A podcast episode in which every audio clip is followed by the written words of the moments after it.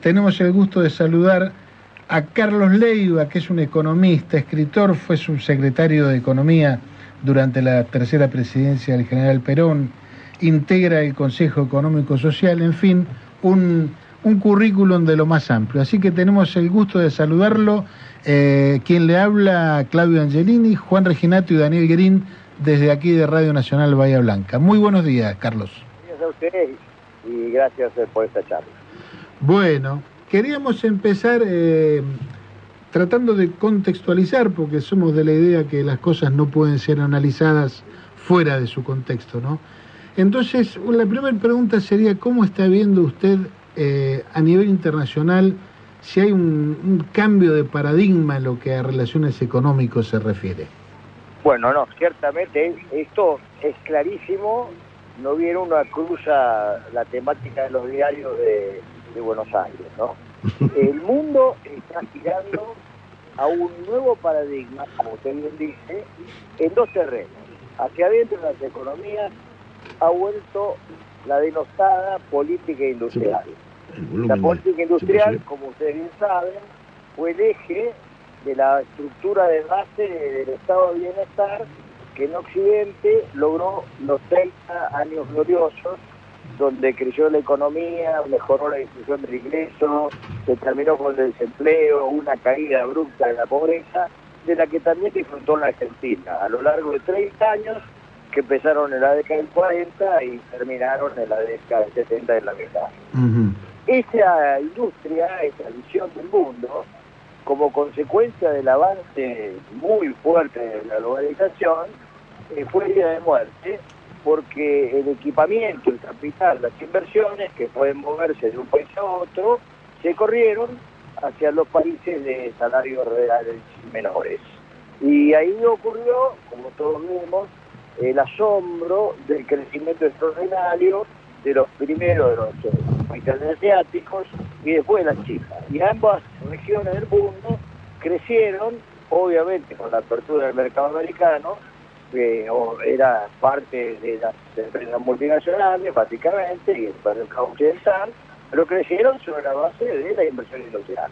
La gran industria del mundo, obviamente, está en el Oriente.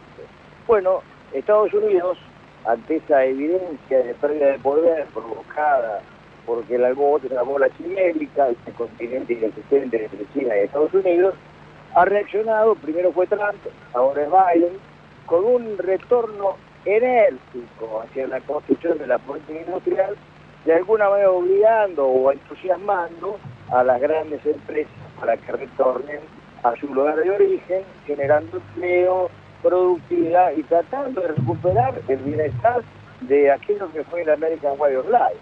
Ustedes recordarán la pareja, el perro, el jardín, los chicos. Eso se fue cayendo y ahora está en de recuperación. Le pongo solo ejemplo el individuo que invierta en Estados Unidos en la fabricación de baterías a base de litio para vehículos eléctricos recibe del gobierno americano, si invierte mil millones, mil quinientos millones de dólares de beneficio sin retorno. Es decir, un estímulo descomunal a la inversión. Y todos los recursos de Biden, que replican a su vez lo que hizo a su vez este, eh, Trump, porque obviamente esto es una coincidencia bipartidista en Estados Unidos, dice Made in America, volvamos a producir en América, que era nuestro orgullo. Bueno, este es un llamado de atención, como ustedes se imaginan, implica una nueva globalización. Janet Yellen, eh, al principio de la pandemia, que fue la señal evidente del empobrecimiento de las economías industriales, dijo, vamos a la globalización entre líderes. Y esto plantea un nuevo escenario geopolítico en el que la Argentina, por supuesto, es una parte que inevitablemente pertenece a esta discusión. Eso significa que la política argentina tiene que volver a pensar cómo reestructurar su aparato industrial. Y eso ustedes saben de la consecuencia de que lo hemos destruido. Destruido de manera expresa eh, algunas veces persiguiendo la estabilidad de precios, reduciendo el tipo de cambio a la nada, degradándolo, y otras veces suprimiendo el Banco de Desarrollo para financiamiento a largo plazo, la ley de promoción de inversión y finalmente la ausencia de un organismo que no se ha creado aún desde el año 75 de pensamiento estratégico nacional que en su tiempo se llamó Consejo Nacional de Desarrollo y antes del Perón se llamó el eh, Instituto para el Planeamiento Nacional, el INPE. Bueno, esta es la síntesis que yo veo. Vamos hacia un nuevo paradigma. Creo que en la Argentina, entre la mayor parte de los economistas, de todas las líneas partidarias, sin excepción, no hay conciencia de esto, no hay interés, hay una obsesión concreta, pensada, inteligente sobre la necesidad de eh, lograr la estabilidad de precios, que es una necesidad, pero no hay el reconocimiento, y permítanme que lo diga de una manera, si quiere, demasiado sintética, la estabilidad en los países desarrollados no es la que genera el crecimiento. El crecimiento de la economía material, la estructura, es la que genera la estabilidad. bueno, eso es toda una definición, ¿eh? ¿Eh? Es, toda una definición, ¿eh? Más bien, porque nadie puede hacer equilibrio sobre una superficie blanda que se cae. Ni, sobre, ni sobre baldosa jabonada. Exactamente. Entonces, el pensamiento estructural está ausente, pero créanme que está ausente de todas las corrientes dominantes, que obviamente son la gente de 50, 60 años, que articula y piensa la política económica. Esta es la realidad. Eh, eh, profesor, una antes de entrar en la Argentina, Daniel Guerín lo, lo saluda, es Mucho gusto. un gusto escucharlo de forma directa y que usted me escuche a mí. Eso es un placer este, que no había pensado nunca. Eh, lo, retraigo un poquito antes de entrar en la Argentina. Hizo una referencia a una especie de la terminación de, del estado de bienestar europeo. No, digamos, de alguna manera, para, para cuando hizo referencia a, a, la Europa y a la terminación de un ciclo, y también ahora a uno en Estados Unidos donde se invierte mil el Estado colabora con el inversor en 1500. Eh, allí veo dos puntos flacos que me gustaría transmitirle como pregunta. Es decir, eh, uno, ¿Europa puede vivir sin colonia, sin ser colonialista? Y la segunda, ¿puede Estados Unidos seguir reinvirtiendo, porque esos dólares que el Estado le da al inversor, salen de un, lugar ficticio que es inventar plata. Eh, y eso lo veo como un punto flaco. ¿Pueden estas dos, eh, digamos, ¿qué, resultado veo, qué futuro le vea si esto, como yo se lo planteo, existiera? Bueno, eh, el primer punto es que claramente usted tiene mucha razón en un punto. La pandemia, como todos sabemos, aquí todo el mundo, generó que el Estado, los nacionales debieran sostener las condiciones de vida de la sociedad sobre la base de la emisión monetaria destinada a que lo que no podían generar como trabajo y agregado de valor los trabajadores porque la pandemia impedía el trabajo, generara un sustituto que empujara el uso del equipamiento existente. Eso ha generado, sin ninguna duda, un excedente monetario de todo el planeta. Eh, por supuesto, las proporciones de respuesta de la inflación en el mundo y en la Argentina realmente son incomparables. Pero en el mundo hay inflación. Tiene mucho que ver con esa, lo que se llamaba quantitative easing, que Estados Unidos y Europa tuvieron obligadamente al sector a realizar con el tema de la pandemia, se sumó el fenómeno de la guerra, que a su vez generó una restricción de oferta, cierre de mercados, más el problema de los puertos en la época de la pandemia, y todo eso es un combo muy difícil, eh, que por un lado usted tiene la presión de demanda generada por la monetaria, y del otro lado tiene la reducción de que fenómenos. Lo que usted dice es bien cierto, estamos en un intrigo, pero no tengo duda, yo, que de algún modo, uno, y medio, tal vez dos, que estos fenómenos se van a ir absorbiendo, que las políticas públicas los países desarrollados tienen mucha incidencia sobre la vida de los. Nosotros quizá tenemos una idea de tener un elástico débil, que si usted tiene un lado, del otro lado mueve, producto de la profunda debilidad nacional de Argentina que lleva muchos años. Nosotros tenemos un estado débil, ustedes lo saben, bueno, se ha ido autodescalificando desde el año 75 en adelante eh, la idea de una burocracia profesional, solo eh, derivada y como ustedes bien saben, sin Estado, sin Estado preparado, misterioso, es imposible ejecutar política. Claro. Yo le voy a poner un ejemplo. Argentina tenía flotando en vaca muerta millones y millones de dólares en forma de gas y de petróleo. Solo hacía falta un caño. Y aunque ustedes no puedan creer, Cristina perdió tres años, eh, Macri cuatro y Fernández tres. De un combo maravilloso. La incapacidad de la administración pública. Mire usted, ¿cómo va a ser una administración pública eficiente si usted nombra a cargo de la administración de las aguas, la firma más grande de América Latina, o una de las más grandes, a la señora del señor que es jefe de gabinete, ministro de Economía, por las razones de la señora, no porque es una experta en agua. Eso solamente, bueno, por supuesto, también le puedo decir que, que nombró Macri al rabino, a un rabino que confesó que no tenía la menor idea de qué cosa era el medio ambiente, como ministro de medio ambiente. Ustedes, si quieren ser honestos, me pueden ayudar, que el inventario es interminable. Es decir, la profesionalidad este, la administración pública es un reflejo de la debilidad de la dirección y de la clase política. La clase política intelectualmente está muy por debajo de todos los partidos de las necesidades imperiosas de una sociedad como la Argentina, que a contrario de Uruguay, fíjese usted, hace 100 años que Uruguay tiene 3 millones de habitantes y nosotros en 100 años hicimos por 4 la población. Sin embargo, usted ve el discurso político de la profunda admiración por Uruguay, que yo también la tengo, es maravilloso, pero la gente se va de Uruguay. No se va una semana, se va 100 años. Entonces, realmente no es igual tener un país de recepción de gente que viene de todos lados del planeta, que era Argentina, ahora desde Rusia inclusive, es un país complejo, lleno de recursos, pero ¿sabe qué? Sin ideas. ¿Sabe por no tiene ideas?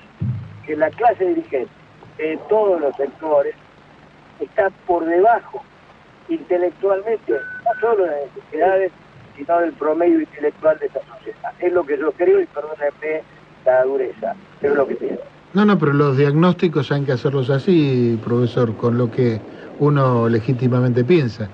Yo de lo que escucho, entonces estoy pensando, eh, el desarrollo es eh, no viene mágicamente, sino que requiere una planificación. Y para Obvio. tener una planificación eficiente hay que tener eh, profesionales capacitados.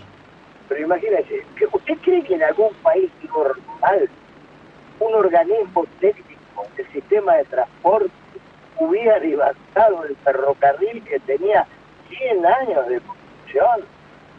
Ahí pasó a tener, escúcheme bien, triplicar el costo de transporte por el solo hecho de levantar el sistema ferroviario, sin hablar los costos sociales de los pueblos cerrados, la ecología, en fin, lo que usted buenamente quiera. Claro. Pero si eso pasó. Pero lo más grave es que no hubo la más mínima reacción.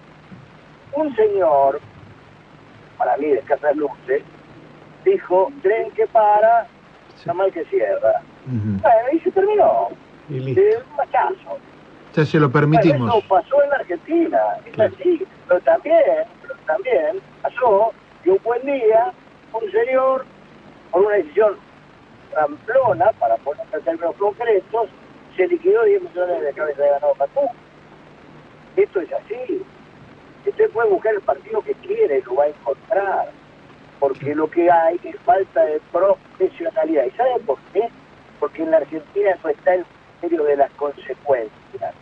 El tipo toma la medida, la gente está feliz y no ve las consecuencias. Mire, la mejor imagen es la estabilidad de caballo, que fue una estabilidad a base de anfetamina. Usted con anfetamina se adelgaza, pero se le destruyen las neuronas cerebrales. Entonces usted es flaco, pero estúpido. y evidentemente puta Profesor, eh, eh, Juan Reginato lo saluda. Eh, ese, diagnóstico que usted hace, ¿qué, opinión tiene de, lo que ha aparecido en estos días? La presentación en sociedad del Plan Argentina Productiva 2030, eh, el cual fue presentado hace un par de semanas, creo, en el cual se intenta dar, a partir de 11 ejes, este, un, un, un, una, un planeamiento, digamos, a, a, las acciones productivas para los próximos 10 años. Mire, no sé, a ver, el primer punto que ustedes, yo creo que particularmente este gobierno, que en principio pareciera ser, suscribe las grandes líneas de pensamiento eh, líder del movimiento peronista, cuando vengo Perón, debería pensar el primer paso, antes de tener un plan de largo plazo, es tener un consenso. Porque usted sabe perfectamente que no hay largo plazo posible, o sea, un proceso de maduración, si uno está de acuerdo. Por ejemplo, si un matrimonio, un hijo, no tiene el consenso del colegio al que va a mandar su hijo, cuando lo tiene el padre, lo manda al colegio X, cuando lo tiene la madre, lo manda al colegio B, y el chico termina sin tener amigos en un conflicto psicológico interminable obviamente lo pongo en términos para hacerlo sentido. Imagínense la locura que significa creer que yo voy a poder planificar a largo plazo sin tener un consenso. Entonces, cuando el general Perón viene a la Argentina, o ya venía la posibilidad de que se hiciera el proceso eliminación de la proscripción del peronismo, el general Perón, una locura que duró 18 años, Perón lo primero que hace es establecer el concepto de la amistad política. Entonces se firman cosas que la gente, ustedes son jóvenes, seguramente no lo recuerdan, no lo han ignorado, las coincidencias programáticas de los partidos políticos, las organizaciones empresarias y las organizaciones sociales. No fue una improvisación. Llevó meses de debate durante la dictadura, se armaron las ideas, los cabezales de las 20 leyes que iban a votar, la idea cómo íbamos a terminar con el proceso inflacionario, que les recuerdo a ustedes, cuando asume el nuevo gobierno, de la dictadura de la NUCE, era del 80% anual. y Una altísima inversión. No había un consenso. Entonces, sobre la base del consenso, se formó el acta de compromiso, que todos los empresarios, no sé, estoy diciendo hasta Roberto Aleman, así es, los liberales, todos, no firmaron. Contra lo que ustedes imaginan, no fueron los liberales los que lo derroparon, y obviamente un programa de largo plazo que sostenía al conjunto de la sociedad. Fueron los rebeldes del peronismo, este gran canalla de Danich, que no mataron a José Ignacio Rucci, siendo el pacto social es un pacto burgués que nos impide el socialismo nacional. Y ese hecho histórico está en el origen de la debate nacional. Y hasta que no nos juremos de reconocer quiénes son los responsables, porque obviamente los militares están presos por los crímenes genocidas que practicaron, pero todavía hay gente que festeja la estupidez de unos chicos que hacían la revolución en un país que crecía durante una década a más del 6% anual acumulativo, con la más alta productividad, la mejor distribución del ingreso, 4% de pobreza y 7% de empleo. Y ellos querían el socialismo. Estados, naturalmente, que esto lo digo con conocimiento de casa, ustedes quizás no lo conocieron en vida, yo compartí en el año 63 con John William Cook en La Habana el odio de Cook a Perón y la instancia de Cook a que la Argentina adoptara la estrategia revolucionaria cubana. Mm. Entonces esto es muy simple. Perón vino y los expulsó. Pero ¿saben qué? Que esos lo mataron, porque al matarlo a Rucci, lo mataron a Perón, y con eso se cayó el modelo de Estado de Bienestar en la Argentina. Primero el nombre de socialismo y después el nombre del libre mercado. Y nunca más volvimos a eso, hasta el día de la fecha. Entonces, ese plan que usted me dice, que estará haciendo buenas intenciones, que no lo dudo, adolece de una falta. No hay largo plazo sin consenso. La Argentina está llena de grietas, la grieta política, la grieta social, 40% de pobres, 60% de los niños en la pobreza. El año que viene van a ser más. Y ustedes lo saben porque demográficamente una chica de 30 años que está viviendo en la villa es abuela. Y la chica de 30 años de la clase media todavía no tuvo hijo. Entonces la demografía de la pobreza nos indica que es imparable, salvo que hagamos algo para detener. Y eso implica pensar en serio cómo salimos de este marasmo, porque la grieta de la pobreza nos hunde. La grieta geográfica nos hunde. Tenemos zonas que son Bélgica, ustedes lo saben, y zonas que son India. A veces están a tres cuadras y a veces están a 300 kilómetros. Claro. Yo le he leído a usted, profesor, eh, diciendo que la pobreza también genera déficit fiscal, cuando todo el mundo se rasga la vestidura, ¿no? Absolutamente. Que sabe que la inversión genera ahorro, no el ahorro genera inversión. El tipo que ahorra, ustedes lo saben, es el tipo que no invierte. Porque la psicología de la persona hace que un tipo sea apisonador, la cuida, la guarda. Y hay otros tipos que son emprendedores, que también se la usan. Entonces la historia indica, y lo decía John Robinson hace 40 años, la inversión que el ahorro no es al revés. Y a su vez, el déficit fiscal claramente empuja la pobreza. Salvo que decidamos olvidarnos de Occidente cristiano, adoptimos la estrategia de la India y los chicos estén tirados en la calle sin que nos importe. Estamos yendo hacia ahí, ¿eh? Porque las ciudades grandes están llenas de gente en la calle. Y el corazón, la verdad, que no se ha endurecido. Porque sabe que uno se acostumbra a todo.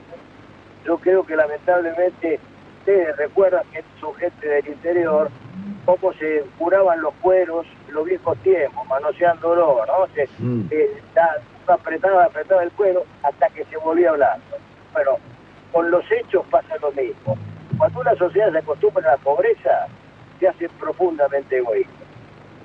Bueno, es así, es la verdad. El otro día hubo un, hecho, pero profundamente lamentable, que fue el fallecimiento de una criaturita de tres años a 200 metros de la Casa Rosada. Y creo que como sociedad no nos podemos acostumbrar a eso, de ninguna manera. No deberíamos. Pero, ¿sabe qué? Si vemos crecer la pobreza a la tasa del 6% acumulativo desde 1975 a la fecha, porque no importa el porcentaje de pobres, o la población aumenta, el mismo porcentaje es mucha más gente. Nosotros pasamos de 800 mil a 20 millones. Casi el crecimiento de la población en su totalidad es crecimiento de pobres. Hemos sido una fábrica de pobres por lo que antes dije, que es lo que creo, por ausencia de reflexión. Hemos derogado el pensamiento, estamos llenos de consignas, blandas. Lleno de memes. Los caballos, ustedes son gente de campo, cuando están salvajes, son divinos ver correr una tropa, pero el único caballo que sirve es el que avanza. Y para avanzar un caballo hay que tomar su trabajo y hay que saber hacerlo. Bueno, con las ideas pasa lo mismo. No puede tirar consignas. Claro. Pero si no tiene la gente capaz de llevarlas a cabo, esas consignas envenenan. Claro. Esa es la realidad. Y estamos llenos de consignas. Y, en mm, todos lados, ¿eh? Mm, claro. Usted la escucha a Patricia Bullrich, que pasó de poner bombas a proponer el Mercado Libre, que está lleno de consignas. Uno ve al, joven que hizo la 128 y ahora está en contra. A Pichetto, que votó todas las leyes del cristianismo y ahora está en toda en contra de todas las leyes que votó. Y no crea que yo tengo la más mínima simpatía por el kirchnerismo, ¿eh? no tengo ninguna. Porque este despelote que tenemos con IPF se llama Néstor Kirchner, que obligó a Repsol, entre comillas, a darle a Eskenazi, el socio del Banco de Santa Cruz, en 15 de las secciones de Repsol, gratis, a pagar con utilidades. Y después, como no podía pagar las utilidades, que no había utilidades en IPF, se decidió expropiarla, pero la mitad, no toda, la de Eskenazi. Y bueno, y ahora tenemos un juicio de Eskenazi, supuestamente, que vendría a haber vendido su nacional a un buitre, y lo va a ganar. Serán 20, 3, 14, 5, porque lo que hicieron lo hicieron mal, porque son unos improvisados, ni siquiera ascendieron un crimen. Porque El- también hay que saber crímenes. El, el- Eso es el drama de la Argentina. Improvisado. Este chico que hiciló es un impresentable. Yo soy docente de la Facultad de Ciencia Económica. ¿Y sabe qué? En las cátedras marxistas, que hay muchas en la facultad, se puede aprobar un examen con 10, estudiando filosofía de Marx. Pero ¿sabe qué? La macroeconomía contemporánea es otra cosa, porque es una técnica menor, pero es una técnica. Por supuesto, no es una profesión fuera una profesión de economía, todos los economistas que hablamos tendríamos que estar proscriptos por mala práctica. ¿Qué cirujano podría cobrar otra vez después de haber matado a cinco tipos? Nadie. Y sin embargo ustedes eran todos los días en la radio escuchando economistas como yo, que hablan como si supiesen, como yo, y realmente lo que hemos hecho con la Argentina es un desastre. Una, un- un- una última de, de- de mi parte, profesor. Eh, usted mencionó la falta de consenso como lo primero indispensable. Eh, yendo a cuestiones prácticas, concretas, digo, cuesta imaginar ese consenso. Con los actores que, que- que estamos viendo, está como difícil. No, no. Estoy de acuerdo con usted, pero déjeme que le diga una cosa. Sí. ¿Sabe qué? No hay consenso sin liderazgo. Y no hay liderazgo sin proyecto. Y no hay proyecto si el país no se piensa. Y la Argentina fue pensada dos veces, en grande. Uno fue en la generación del 80. A usted le puede gustar o no, pero los tipos la pensaron. Usted va a la literatura y se encuentra con toda la Argentina descripta antes de que ocurra. La segunda fue durante el periodo de General Perón que no es que lo inventó Perón. Todo lo que se dijo antes de Perón, desde Forja hasta Bunge, la Argentina esa estaba pensada. La Argentina industrial estaba pensada y había se empezaba a ser pensada por Pinero, por los conservadores. Se hicieron la Junta de Grano, la Junta Nacional de Carnes y un montón de cosas que hoy los liberales se catalizan, a pesar Claro. que fueron los autores Claro. Tiempo, porque siquiera reconocen a sus padres. El problema de la Argentina existe, ¿eh? nadie reconoce al padre. Mire, yo siempre digo lo mismo. Con el movimiento social ascendente en la Argentina, que ha sido una cosa buena, los countries están llenos de gente linda, joven y delgada. No llevan a la abuela porque es gorda y fea. Ese, ese desconocimiento de los padres, ¿sabe qué? Es un problema de la Argentina. Único país en el planeta que condena a los tipos que la construyeron, que van de Roca a Perón. Perón, que era un grande, y la claro, yo no soy, fui nunca peronista, pero soy un hombre nacional. Perón a los trenes le puso el nombre lo que la zurda peluca inventada detesta, Roca, Urquiza, Sarmiento, San Martín, o me equivoco. Sí. Esos son los nombres que puso Bueno, Perón San Martín a los no. trenes que no tenían esos nombres. Sí, claro. Entonces, tamaño de un tipo, como Perón, es el tamaño de una generación. La misma generación de Borges, miren qué casualidad. claro. Bueno, profesor, nos hemos quedado sin tiempo. Realmente ha sido una charla maravillosa para escuchar, porque normalmente uno escucha un, un cierto, un cierto pensamiento, pero en definitiva, más allá de las, de las diferencias y de los matices, la cuestión es la cuestión nacional, que debe estar por encima de todo. Eh, así que le agradecemos infinitamente la generosidad que ha tenido en atendernos y bueno, puede ser que podamos seguir reflexionando juntos cualquier sábado de estos. Muchísimas gracias. Le mandamos Un abrazo a todos. un gran abrazo. Un abrazo, muchas gracias. No, bienvenida. No, bienvenida, Bienvenida sea, la vehemencia. bienvenida sea si nos hace pensar. No, claro. Buenísimo. Un gran abrazo.